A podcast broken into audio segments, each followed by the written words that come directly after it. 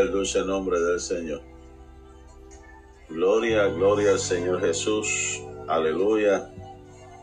Dios bendiga, Dios bendiga en esta preciosa hora. Gloria al nombre del Señor. Nos sentimos contentos y agradecidos de parte de nuestro Dios por esta bendición, el poder regresar, ¿verdad? Este, esta mañana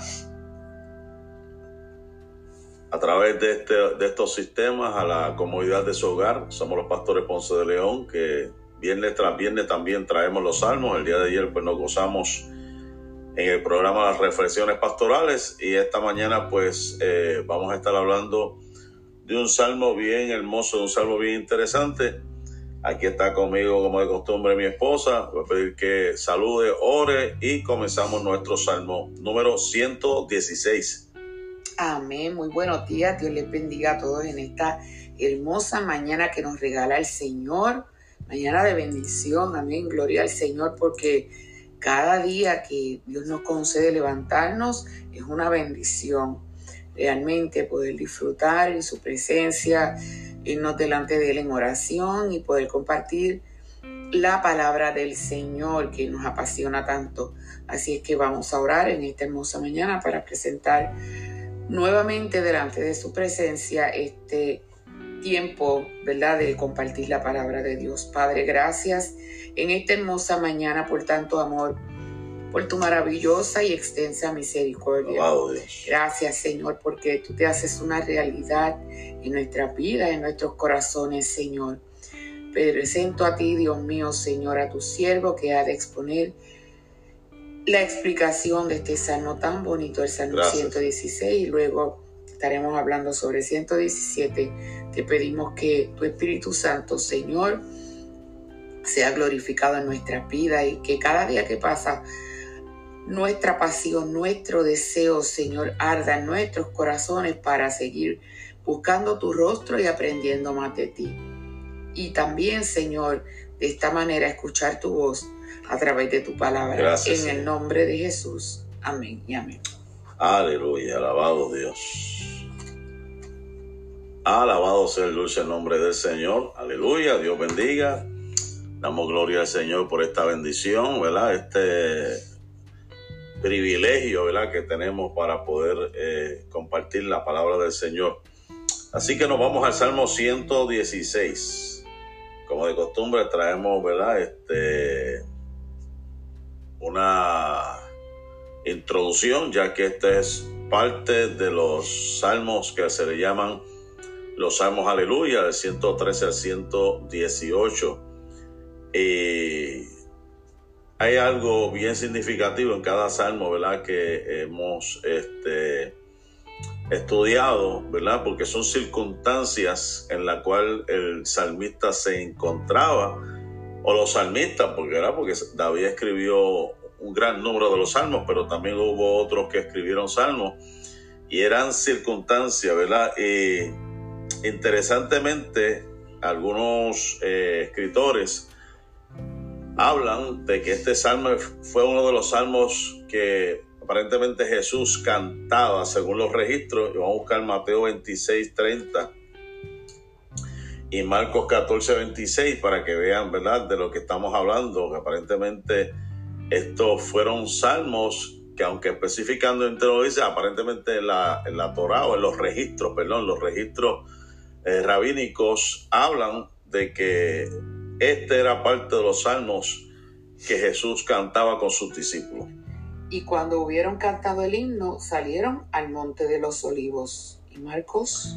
14, 26.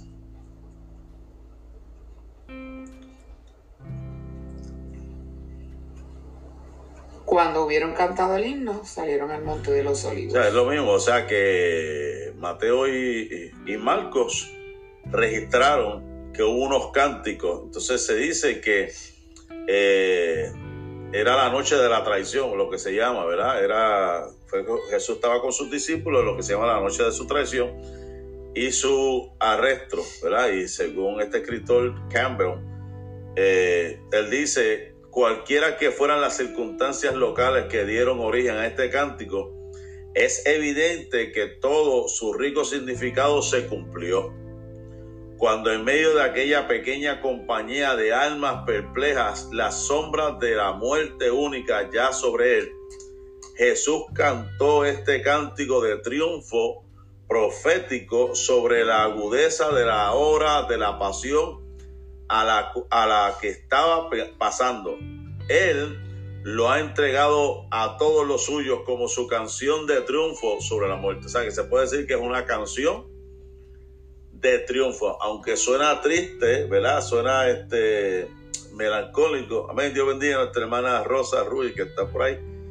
Eh, puede sonar triste, pero a la misma vez era algo que se esperaba, que él sabía lo que iba a pasar y lo entonaban como quien dice, ha llegado el momento, como quien dice, el, el el cumplimiento, el broche de oro le llamamos nosotros, ¿verdad? El momento de la victoria contundente.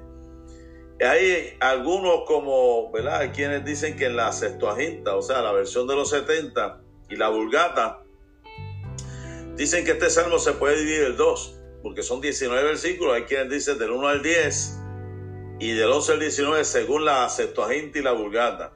Pero de acuerdo al comentarista Derek Kinder, él lo divide de la siguiente manera. El, Salmo 116, tres eh, temas eh, básicos o importantes en los cuales él lo, lo dividió. Lo primero que del 1 al 4 vamos a ver como que es una angustia recordada, una angustia recordada. Del verso 5 al 11 es lo que le habla de una misericordia recordada, o sea, angustia recordada misericordia, misericordia recordada y también vemos una gratitud ferviente. Amén. Dios bendiga a nuestra hermana Yomaira que está por ahí también. Una gratitud ferviente. Interesantísimo, ¿verdad? O sea que siga conmigo en esta hora. Estamos en el Salmo 116. Mi esposa va a dar el Salmo 117 que es bien corto. Lo mío son 19 versículos. Vamos a ver cómo lo podemos trazar, ¿verdad? En, en esta, en esta hora que nos ha tocado, que el tiempo ¿verdad? Este, apremia, yo sé que ¿verdad? hay cositas que hacer. Ahora vámonos al verso del 1 al 4. Espera que mi esposa lea Salmo 116 del verso 1 al 4. Acción de gracias por haber sido librado de la muerte. Amo a Jehová, pues ha oído mi voz y mis súplicas, porque ha inclinado a mí su oído. Por tanto, le invocaré en todos mis días. Me rodearon ligaduras de muerte, me encontraron las angustias del Seol. angustia y dolor había yo hallado. Entonces invoqué el nombre de Jehová, diciendo, oh Jehová, libra ahora mi alma. Yo quisiera que buscaras el Salmo 18.4, porque hay un paralelismo, ¿verdad? Entre estas expresiones, vamos a ver que hay unos paralelismos, como que se repiten algunas cosas entre estos salmos. Me rodearon ligaduras de muerte y torrentes de perversidad me atemorizaron. O sea, ¿cómo se sentía el salmista? Se sentía como que atrapado, eh, amarrado en medio de una circunstancia. Y él comienza haciendo esta pregunta, ¿verdad? Que eh, él, comienza este, haciendo esta aseveración y la pregunta es, ¿por qué amaba a Dios? Si vemos, ¿verdad? Hay una razón de ser. O sea, él está nos preguntamos por qué él ama a Dios. Y la respuesta que nos da es que él ama a Jehová. ¿Por qué? Porque él ha oído, Porque Dios escucha el corazón, ¿verdad? Nuestro corazón, él lo escucha.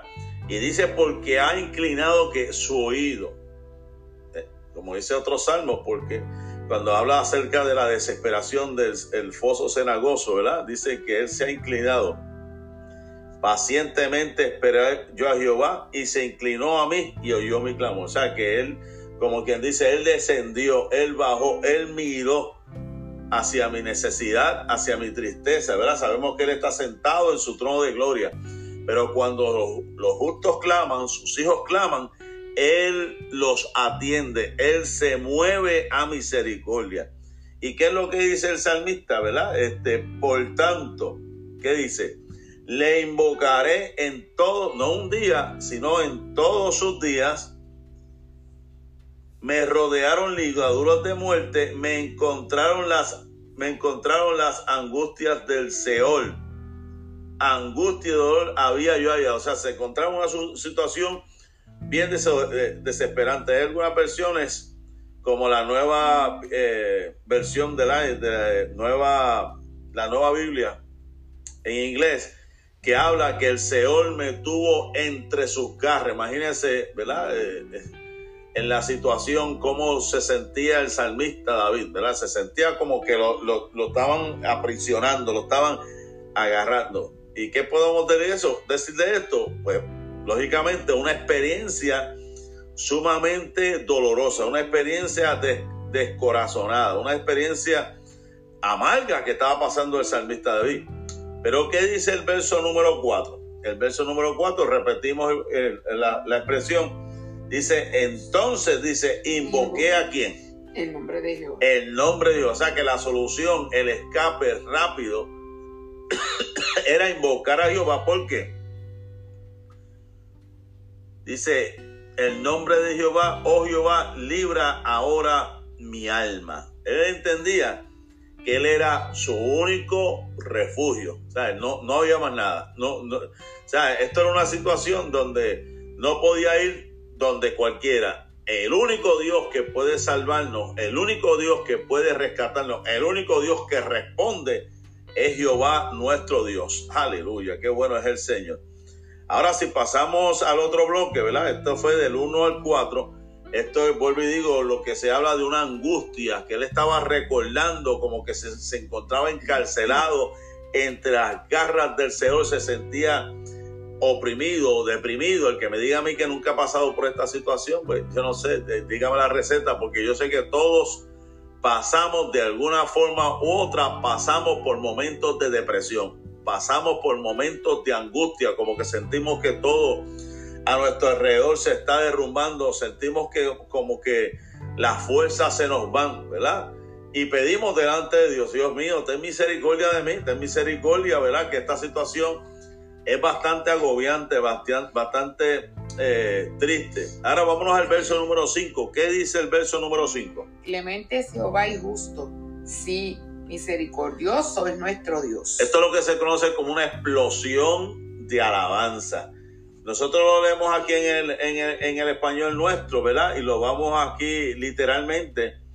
Pero si nos vamos al sentimiento, imagínense que usted estuviese en esa misma circunstancia, en esa misma situación que se encontraba el salmista David.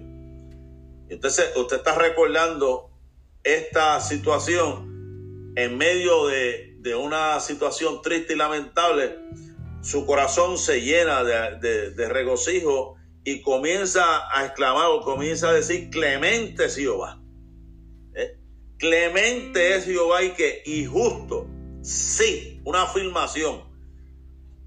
Eso es una afirmación, ¿verdad? Misericordioso es el Dios nuestro. Él entendía de que era clemente, que Dios es clemente y también es misericordioso. Una explosión de alabanza. Clemente Jehová.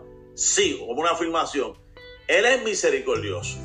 Todo aquel que se acerca entiende que hay, un, que hay misericordia. ¿Qué dice el verso número 6? Jehová guarda a los sencillos estaba yo postrado y me salvó. Así es que estaba, se encontraba el salmista, se encontraba postrado. ¿Y qué dice este verso? Una, una, una expresión bien interesante. Él habla de los sencillos, ¿verdad? Eso es una actitud humilde, es prácticamente lo que está diciendo, una muestra de humildad que se identifica, ¿verdad? Con ellos, ¿verdad? Porque eso es sencillo, lo que significa en mi humillación, en mi humildad. Jehová guarda a los sencillos, o sea, a la gente humilde. Yo estaba postrado y me salvó. él, vio mi corazón humilde, sencillo, que aunque yo estaba, ¿verdad? Porque ahí en otros salmos hemos visto que él dice que él sentía hasta los huesos que se estaban secando. Él sentía como que se iba todo, ¿verdad? Que, y eso, ¿verdad? y lo más seguro también cuando estaba pasando por alguna necesidad que sentía hambre, se sentía débil, estaba postrado pues aquí dice que él, Dios, lo escuchó en medio de su necesidad. Ahora, ¿qué nos dice el verso número 7? Eh, Vuelve, oh alma mía, a tu reposo, porque Jehová te ha hecho bien. La versión este, nueva en inglés dice, alma mía, recobra tu alma. Interesante. Perdón, alma mía, Recobra tu calma. Recobra tu calma. Está diciendo a tu alma, mira, levántate. Esta versión aquí dice, este, vuelve, oh alma mía, a tu reposo, porque Jehová te ha hecho bien. Sale, se está diciendo él mismo, tengo que tranquilizarme, tengo que levantarme, tengo que regocijarme, porque porque Dios ha estado conmigo. O sea, tengo que recobrar alma. Y esto Puede ser, esto puede ser como una, un antídoto, ¿verdad? Para aquellas personas que sufren de ansiedad y de, y de pánico muchas veces, ¿verdad? Es una manera de hablarle al alma, mira, mantente tranquila, cálmate, ¿verdad? Porque tú, la esperanza nuestra está en Cristo, está en el Señor y Él nos puede alentar, Él nos puede ayudar para que todo ese sentimiento de ansiedad y de, y de y de pánico, ¿verdad? De, terror que muchas veces se, se quiere apoderar de nosotros, pues mire, se desvanezca. Cuando nosotros realmente reconocemos que Él lo puede hacer, hablándole a nuestra alma, mira, reposa en Dios, descansa en el Señor.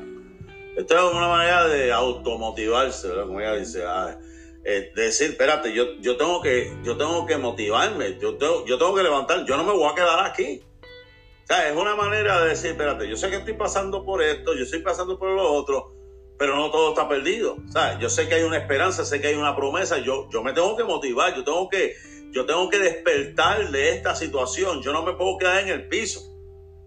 Esto, esto nos recuerda también el hijo pródigo en cierta manera, porque porque él dijo, no, yo, yo caí, yo caí, él cayó en sí, dijo, espérate, que yo hago aquí? O yo no puedo seguir aquí postrado. O tú no puedes seguir viviendo una vida donde la gente te coja pena, donde entres en esa, en esa agonía y donde dices, pues así me, así estoy, así me, o algunos que dicen, pues estoy, así me tiene Dios. Mira, Dios no, Dios no quiere que tú estés así. O sea, Dios no quiere que tú estés en esa situación toda la vida. Yo sé que vienen momentos difíciles, pero tú tienes como que sacudirte y decir, espérate, yo me tengo que levantar, yo no puedo seguir en esta agonía, en esta, en esta tristeza, yo tengo que seguir hacia adelante. Y en el Salmo 62 vemos también que el salmista habla una expresión más o menos similar. Él dice, este, en Dios solamente está callada mi alma, de Él viene mi salvación, en Él reposa mi corazón. O sea que verdaderamente Dios nos habla yo diría que cada minuto, cada segundo para mostrarnos su amor y para enseñarnos que nosotros debemos entender que nuestra dependencia viene de Él. Vámonos al verso número 8. Dice, pues tú has librado mi alma de la muerte, mis ojos de lágrimas y mis pies de resbalar. Él reconoció que anteriormente lo había librado, habría librado su alma de la muerte, mis ojos de lágrimas y mis pies de resbalar. Vamos a buscar el Salmo 56. Vamos a buscar el Salmo 56, verso número 13, para que usted vea también que como que se sacan o se repiten algunas palabras aquí interesantemente. Salmo 56, 13.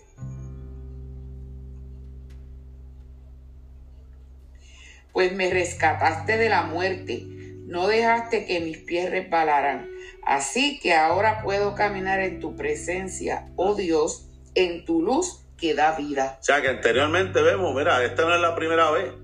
Entonces él está diciendo, tú me rescataste, yo estaba resbalando, estaba a punto, ¿verdad?, de caer por el, precipicio y tú me, rescataste. Yo estaba ya en las últimas, como quien dice, ya estoy perdiendo toda la esperanza, pero tú me rescataste, ¿verdad? Vamos a repasar otra vez el verso número, verso número 8 y vamos a ver el verso número 9, porque el 9 también tiene que ver con ese verso que leyó mi esposa del capítulo 56 y verso número 13. Salmo 116, verso 8 y 9. Me rescató de la muerte, quitó las lágrimas de mis ojos y libró a mis pies de tropezar. Así que camino en la presencia del Señor mientras vivo aquí en la tierra. Así que camino, ¿verdad? Así que camino, y eso está en el Salmo 53, 16, ¿verdad? Delante del pueblo. Voy a caminar. Él fue el que me dio la fuerza, Él fue el que me dio la vitalidad, Él fue el que me levantó en medio de esa situación, así que voy a caminar. no me voy a quedar parado. Eso es lo que el diablo quiere, que tú te quedes detenido. Detenido, ¿sabes? Que venga el enemigo a acusarte, a decirte esto y lo otro, para que tú te quedes detenido. Eso es lo que quiere Satanás que tú te quedes acostado, que tú te quedes sentado, que tú no hagas nada. Pero este es el tiempo de Dios para decirte en esta hora, no te quedes sentado, no te quedes acostado o acostada o sentada. Tienes que levantarte y caminar en medio del pueblo y decir, Jehová está conmigo como poderoso gigante. Yo resbalé. A mí me pasó esto y lo otro, pero no me voy a quedar ahí en esa situación. Voy a seguir hacia adelante. Alabado sea el dulce nombre del Señor Jesús en esta preciosa, preciosa hora. Estamos en el Salmo número 116 de los versículos del 5 al 11. Ahora vamos a ver, a ver los versículos 10 al 11. Creí en ti, por tanto dije, Señor, estoy muy afligido. En mi ansiedad clamé a ti. Estas personas son todas mentirosas. Mire para allá. Ahora vamos a ver, ¿verdad? Este, luego de esa actitud determinante y permanente que asumió el salmista David, diciendo, yo me voy a levantar, yo voy a caminar. Entonces el verso 10 nos dice, creí en ti. Por tanto dije, Señor, estoy muy afligido. En mi ansiedad clamé a ti. Estas personas son todos mentirosos. Vamos a ver el apóstol Pablo, como él repite en cierta manera esta, esta palabra, ¿verdad? En 2 de Corintios capítulo 4, verso 13, que también se utiliza Pablo, según algunos, ¿verdad? Este, esa expresión, primera expresión del apóstol Pablo, aparentemente fue sacada de este verso. Sin embargo, seguimos predicando porque tenemos la misma clase de fe que tenía el salmista cuando dijo, creí en Dios, por tanto hablé. ¿Eh? Lo, lo, está repitiendo, creí en Dios, por tanto hablé. O sea que él en otras palabras, yo he mantenido o él mantuvo su fe, aun cuando decía, y decía, esta gente son unos mentirosos. Y Pablo utiliza ese mismo, esa misma expresión para, hablar, ¿verdad? Este, a los corintios. O sea, como dice el autor Hodder y Stockton, dicen, la confesión abierta acerca de Dios como una obligación de la fe es algo que satura este salmo desde el punto, desde este punto hasta el final. Sea, es una confesión. No estamos hablando de confesión positiva, porque eso es otra, ¿verdad? Este, doctrina que hay por ahí, ¿verdad? Que eh, confesión, confesión. Estamos hablando de una actitud donde nosotros estamos ah, eh, eh, reafirmando nuestra fe. Estamos diciéndole, yo sé que he pasado, o reconociendo, he pasado por esto, he pasado por lo otro, pero yo hablaré, yo he creído, yo he creído, ¿verdad? Verso número 11. Eh, en mi ansiedad clamé a Creí, perdón, el 10, creí en ti. Por tanto dije, Señor, estoy muy afligido. O sea, en otras palabras, yo he llevado una vida donde, mira, la realidad es que yo he confiado, yo he confesado, ¿verdad? Yo, yo he dicho tantas cosas en mi vida, pero tengo que reconocer una aflicción. Y me viene al caso, ¿verdad? Este, muchos de nosotros que fuimos militares también hay personas que pues tienen sus condiciones de salud. Y hay que reconocerlo, ¿verdad? Eh, hay, hay situaciones en la vida donde eh, por más que queramos decirlo, pues tenemos que recurrir a los médicos para, para ¿verdad? Este, buscar una alternativa para ciertas situaciones o circunstancias que nos ha pasado. Yo he conocido gente que no creen ir a los médicos. Yo, yo, yo, he conocido gente que dice, no, que la fe, y hablan de la fe, pues seguro que hablamos de fe. Me acuerdo un pastor, ¿verdad? Que me crié hace muchos años atrás, que él decía que no pisaba ningún hospital hasta que un día cayó, como dicen por ahí, redondo en, uno, en un altar allá en la Florida.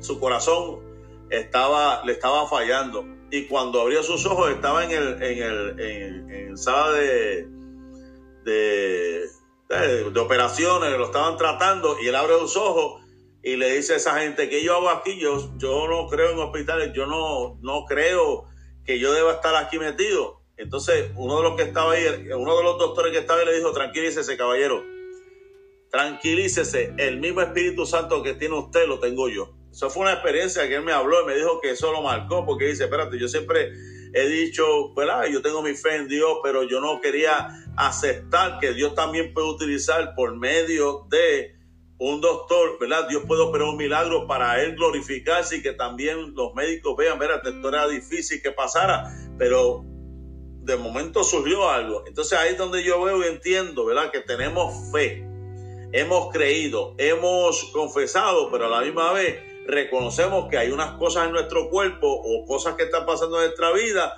que son normales, parte de la naturaleza del hombre en su decadencia desde Adán, ¿verdad? Que su cuerpo se enferma, su, su cuerpo se aflige y recurrimos a medicamentos que aunque son alivios temporeros, pero se nos recetan. Y yo he conocido gente también, me acuerdo, que eran músicos que no creían en tomar medicamentos, no creían en nada. Y uno, yo me acuerdo, uno de ellos murió, este, uno que era trompetista murió, eh, creo que era de diabetes, porque nunca se dio ningún tipo de tratamiento. Nunca quiso hacer nada. yo, bueno, yo entiendo la fe, ¿verdad? Pero aquí estamos hablando de que esta persona, este salmista dijo, creí por tanto dije, en mi ansiedad clamé a ti. Estas personas son todas mentirosas. En otras palabras, yo estaba, yo estaba este, ansioso, yo estaba pasando, pero yo he creído. Y, y pronunció esas palabras. O sea, que hay palabras que nosotros pronunciamos que aunque estemos pasando lo que estemos pasando, vamos a, vamos a seguir hablando la palabra de fe. Seguro, ¿cuánta gente no hemos conocido? enfermas con condiciones de salud que han orado por otros y esos otros han sanado y ellos siguen enfermos o han seguido enfermos. Eso ha pasado también.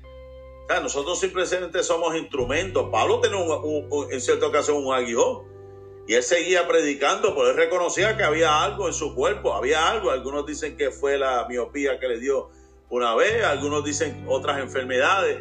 El, asunto es, mi amado hermano, ¿verdad? Que nosotros seguimos creyendo pero también hablamos la palabra, a la misma vez tenemos que decir las cosas como son, independientemente por lo que tú estés pasando, independientemente de la situación que tú estás pasando, tú has creído en Dios, tú sigues hablando, tú sigues predicando, tú sigues diciendo las cosas que Dios ha puesto en tu corazón, en tu mente, no puedes callar, tienes que seguir hablando lo que Dios ha puesto en tu corazón, mantén tu fe.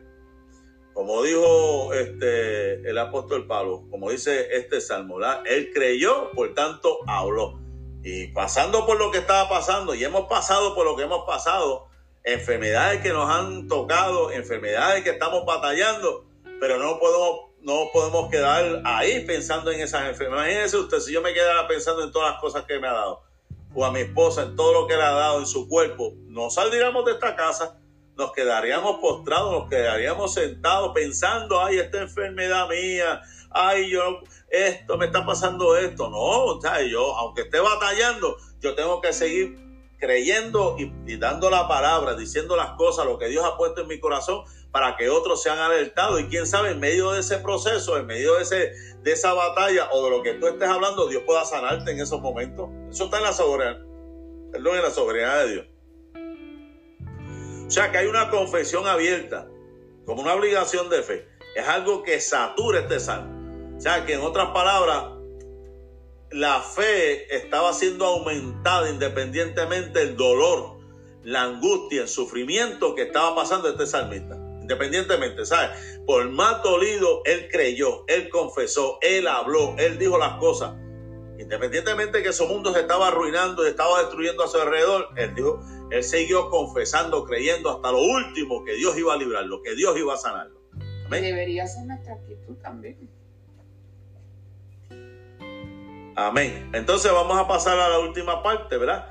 De este salmo, como dije al principio, el que ha estado, ¿verdad? Escuchando o acaba de llegar, estamos en el salmo 116, eh, versos del 1 al 4, ¿verdad? Este es el salmo que se llama Librado de la muerte. Y hemos estado hablando, ¿verdad? Que este salmista está recordando a su angustia, pero también está recordando la misericordia de Dios, ¿verdad? Es que en medio de su en medio de su sufrimiento, vemos que él, él, siente que yo sé que Dios me está escuchando, yo sé que Dios me va a librar, yo sé que no va a ser la primera vez que me pasa esto, pero también va a seguir Dios obrando y operando a mi favor. Ahora, pues entonces, después de esto, como dije, angustia recordada, la misericordia recordada, que ahí utilizamos el Salmo 56, 13 y segunda de Corintios capítulo 4, verso 13. Ahora vamos a la gratitud, ¿verdad? Porque en medio de ese dolor, en medio de ese sufrimiento, hemos recordado, hemos escuchado, hemos sentido, hemos experimentado la, la, la misericordia de Dios. Ahora vamos a pasar al verso 12, ¿verdad? El 12 al 14. ¿Qué puedo ofrecerle al Señor por todo lo que ha hecho a mi favor? Levantaré la copa de la salvación y alabaré el nombre del Señor por salvarme. Cumpliré las promesas que le hice al Señor en presencia de todo su pueblo. Tremendo, ¿verdad? Para eso, para hablar de la copa de salvación, hay quienes, pues, eh, algunos comentaristas que hablan del Salmo 23.5. Salmo 23.5, ¿verdad? Unge mi cabeza con aceite, Mi copa está. mi copa está rebosando. Esta copa, eh, lo que se ha interpretado que es la copa, la copa de salvación es el don de Dios a los hombres. Y él dice, tomaré en mis manos, según la versión, eh, la nueva eh, versión en, en inglés. Él dice, tomaré mi, en mis manos. Y algunos hablan que también significa que la pondré en alto. La pondré en alto. Y si repasamos nuevamente, él comienza haciendo una pregunta, una pregunta retórica. ¿Qué puedo ofrecer al Señor por todo lo que ha hecho en mi favor? No hay nada. ¿Sabes? Yo, yo, yo, no, yo, no, yo no puedo pagar lo que Él ha hecho por mí. Yo no puedo reciprocar en dinero, en nada. Yo no puedo hacer, ¿verdad? Este, no, el dinero del mundo no, no, no alcanza para, para poder pagarle a Dios por todo lo bueno que ha sido con nosotros, ¿verdad? Eso es algo bien difícil. Él dice, ¿con qué, qué, qué puedo yo ofrecer? ¿Qué puedo yo ofrecerle a, a, a, mi Señor? Pues entonces, en el verso número 15 dice, al Señor le conmueve qué? Profundamente la muerte de sus Profundamente amados. la muerte de sus amados. Hay en otra la versión, versión este, Reina Valera dice, estimada es a los ojos de Jehová la muerte de todos sus Que eso se usa mucho en, en, en los funerales, se usa mucho en, en, varias ocasiones, pero aquí el salmista está hablando de la angustia, del dolor, de la desesperación, del sufrimiento, y está diciendo en este verso que el Señor le conmueve profundamente. O sea, como quien dice, mira, este, eh, Eh, estamos hablando de un sacrificio, estamos hablando de que una persona que ha pasado por este sufrimiento, por esa angustia, por ese dolor, por esa desesperación, sabe que Dios está ahí, Dios ha de, de librarlo, pero para poder entender un poquito más acerca de este concepto, ¿verdad? Porque dice que Dios se conmueve, la muerte de los santos. Él habla de la copa, estamos hablando de la copa, él está levantando, como dicen algunos autores, está levantando la copa de la salvación. Y él dice, mira, si he de morir y he de pasar por lo que esté pasando, yo sé que Dios se conmueve, Dios aprecia y es estimada mi vida en el caso de morir. Yo, yo preferiría estar vivo, pero yo sé que aún muerto, Dios me va a apreciar, me va a recibir. Él estaba reconociendo, ¿verdad? Cualquier cosa podía pasar. Eh, hay quienes dicen, pues no, no, yo, yo, yo rechazo la muerte, rechazo esto.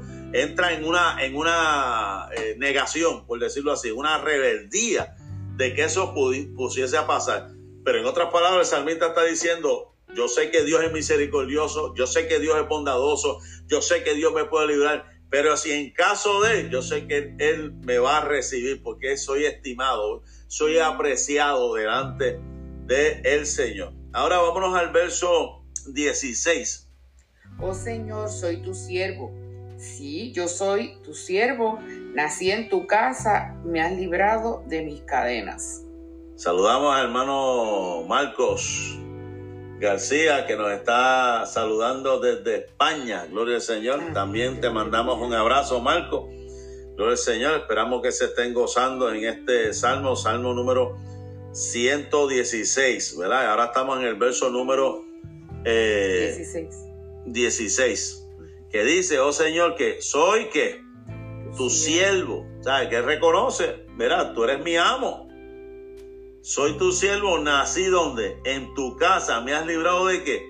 De mis cadenas. Vamos al Salmo 40, versos 6 y 8, para que usted vea, ¿verdad? El, también que es algo relativo o algo parecido, perdón, ¿verdad? El Salmo 40, 6 y 8 y el Salmo 51, 17, pero vamos a ver el Salmo 40 de 6 al 8 para que usted vea, ¿verdad? Cómo se relaciona. Estamos en el Salmo 116 verso 12 al 19, específicamente estamos en el, en el verso 16 y lo vamos a comparar con el Salmos 40, versos 6 y 8. 6 al 8 o 6 y 8. 6 al 8. No te deleites en las ofrendas ni en los sacrificios. Ahora que me hiciste escuchar, finalmente comprendo. Tú no exiges ofrendas quemadas ni ofrendas por el pecado. Entonces dije, aquí estoy como está escrito acerca de mí en las escrituras, me complace hacer tu voluntad, Dios mío, pues tus enseñanzas están escritas en mi corazón. Vamos a ver, vamos a ver otra vez detenidamente, ¿verdad? Este, este versículo de 6 al 8, porque estamos hablando del sacrificio vivo, que es realmente lo que Dios le agrada. Porque la costumbre era ofrecer animales o ofrecer eh, varios tipos de ofrendas que hacían los hebreos en la antigüedad, porque eso es lo que Dios le había exigido este, a los sacerdotes en los tiempos, en los tiempos bíblicos, ofrecer un carnero, ofrecer una torta, ofrecer esto, un grano, lo que sea, ¿verdad? Porque eso era parte de la tradición. Pero ¿qué está diciendo el, el salmista en el verso 6? No te deleitas en las ofrendas ni en los sacrificios como quien dice, eso es algo rutinario, pero estamos hablando de una situación personal que estaba pasando el salmista. Ahora está diciendo, ahora que me hiciste escuchar, finalmente comprendo. Finalmente él estaba comprendiendo. Tú no exiges ofrendas quemadas, ni ofrendas por el pecado. Entonces dije, él como que cayó, cayó en sí, cayó en tiempo. Espérate, ¿qué es realmente lo que Dios está buscando? Ah, él está buscando mi sacrificio, mi sacrificio personal. El apóstol, por eso es que el apóstol Pablo dice que tenemos que presentarnos, ¿verdad? Delante del Señor, ¿verdad? En ofrenda agradable, en sacrificio vivo. O sea, que esto es una forma espiritual, como quien dice, de entregarnos, entregarnos por completo a Dios, porque está diciendo, aquí eh, está diciendo, no exige ofrendas quemadas y ofrendas por el pecado. Dice, aquí estoy como está escrito acerca de mí. Está hablando en este salmo, ¿verdad? Mesiánico, eh, escatológicamente, está hablando de la, de la ofrenda de Cristo que se entregó en la cruz del Calvario. Es una forma de hablar del Mesías también. Está diciendo, me complace hacer tu voluntad, Dios mío, pues tú enseñas esta, tus enseñanzas están escritas en, mi corazón. O sea, el sacrificio vivo, como lo habla el apóstol Pablo. O sea, es nuestra ofrenda, es nosotros. Ahora vamos a buscar el Salmo 51, 17 para ver qué también sigue diciendo.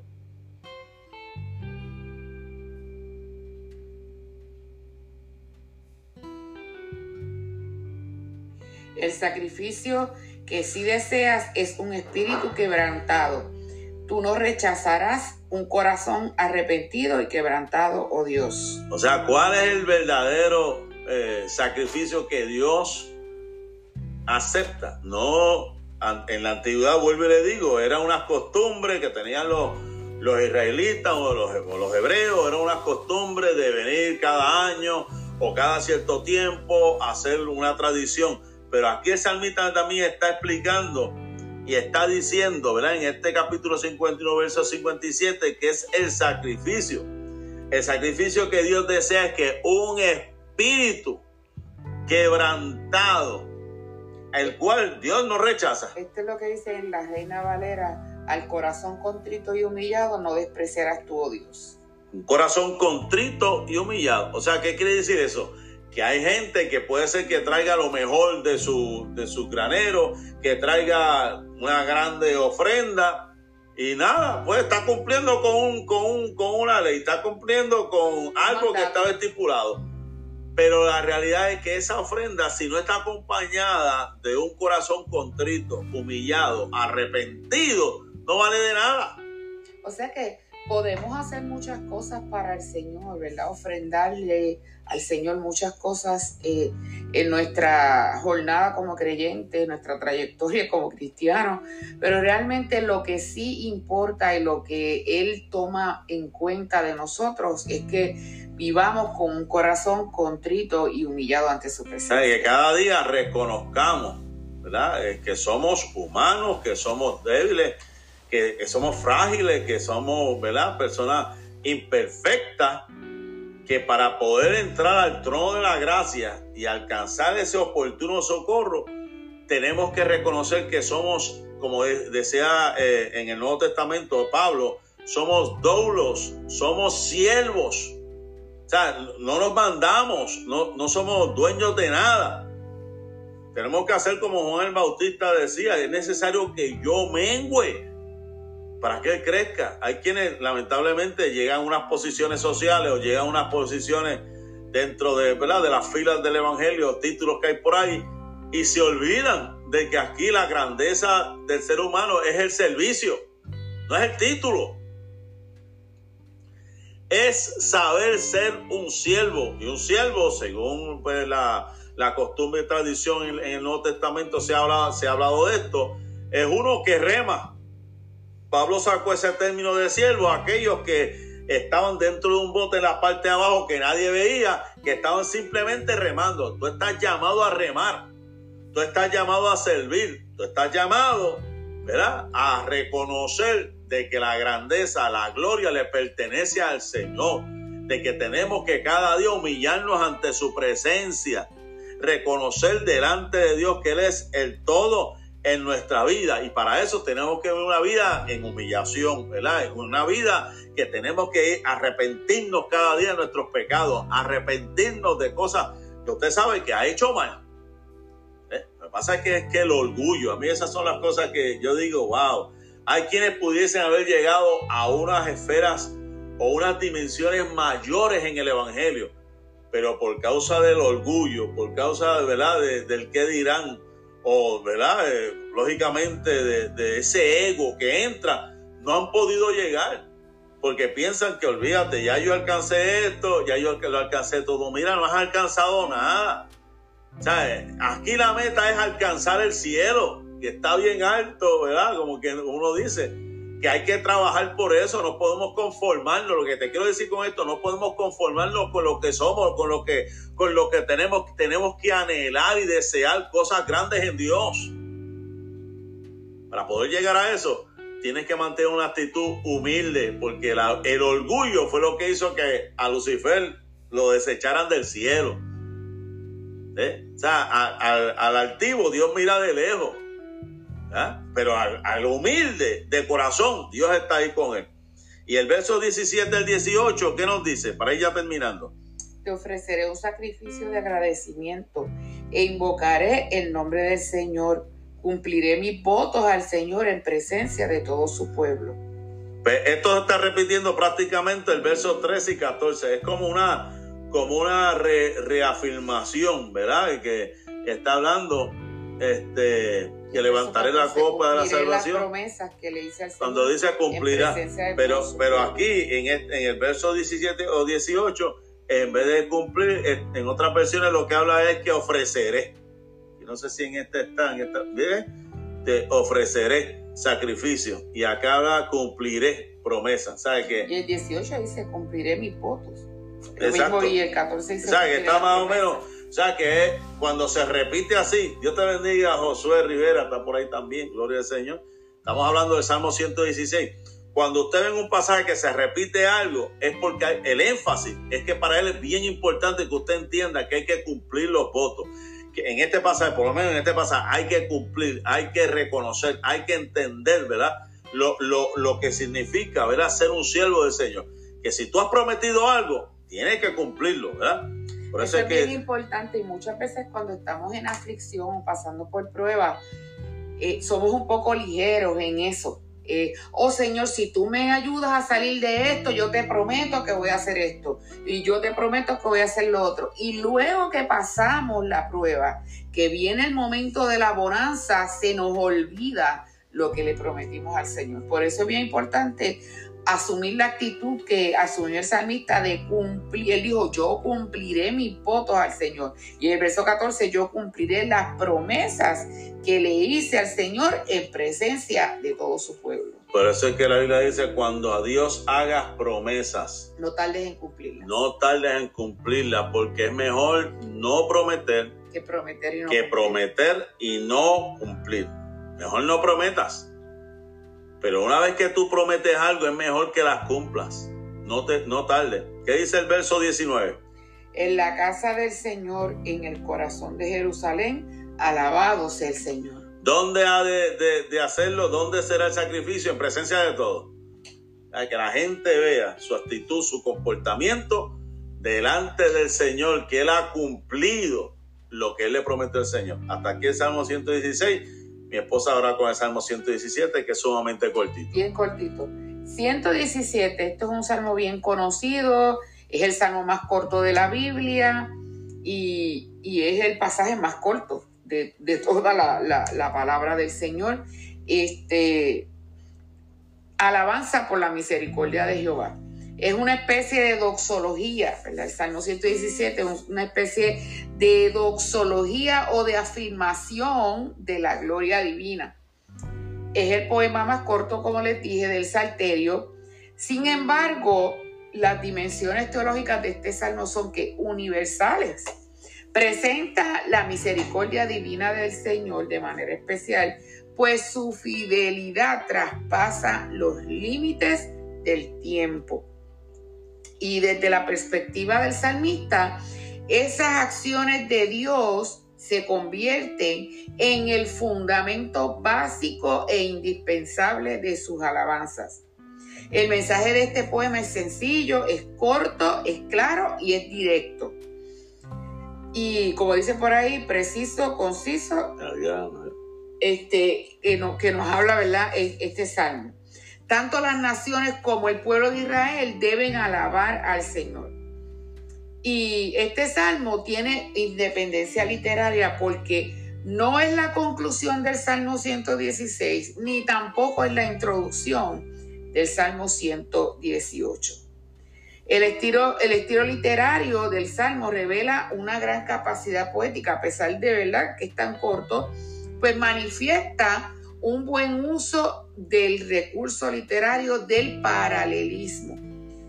Y la estructura de este, de este salmo es la siguiente, llamado a la alabanza, en el versículo 1, y en el 2, reconocimiento de la misericordia y la fidelidad de Dios y nuevamente la alabanza, que eh, eh, eh, tiene ¿verdad?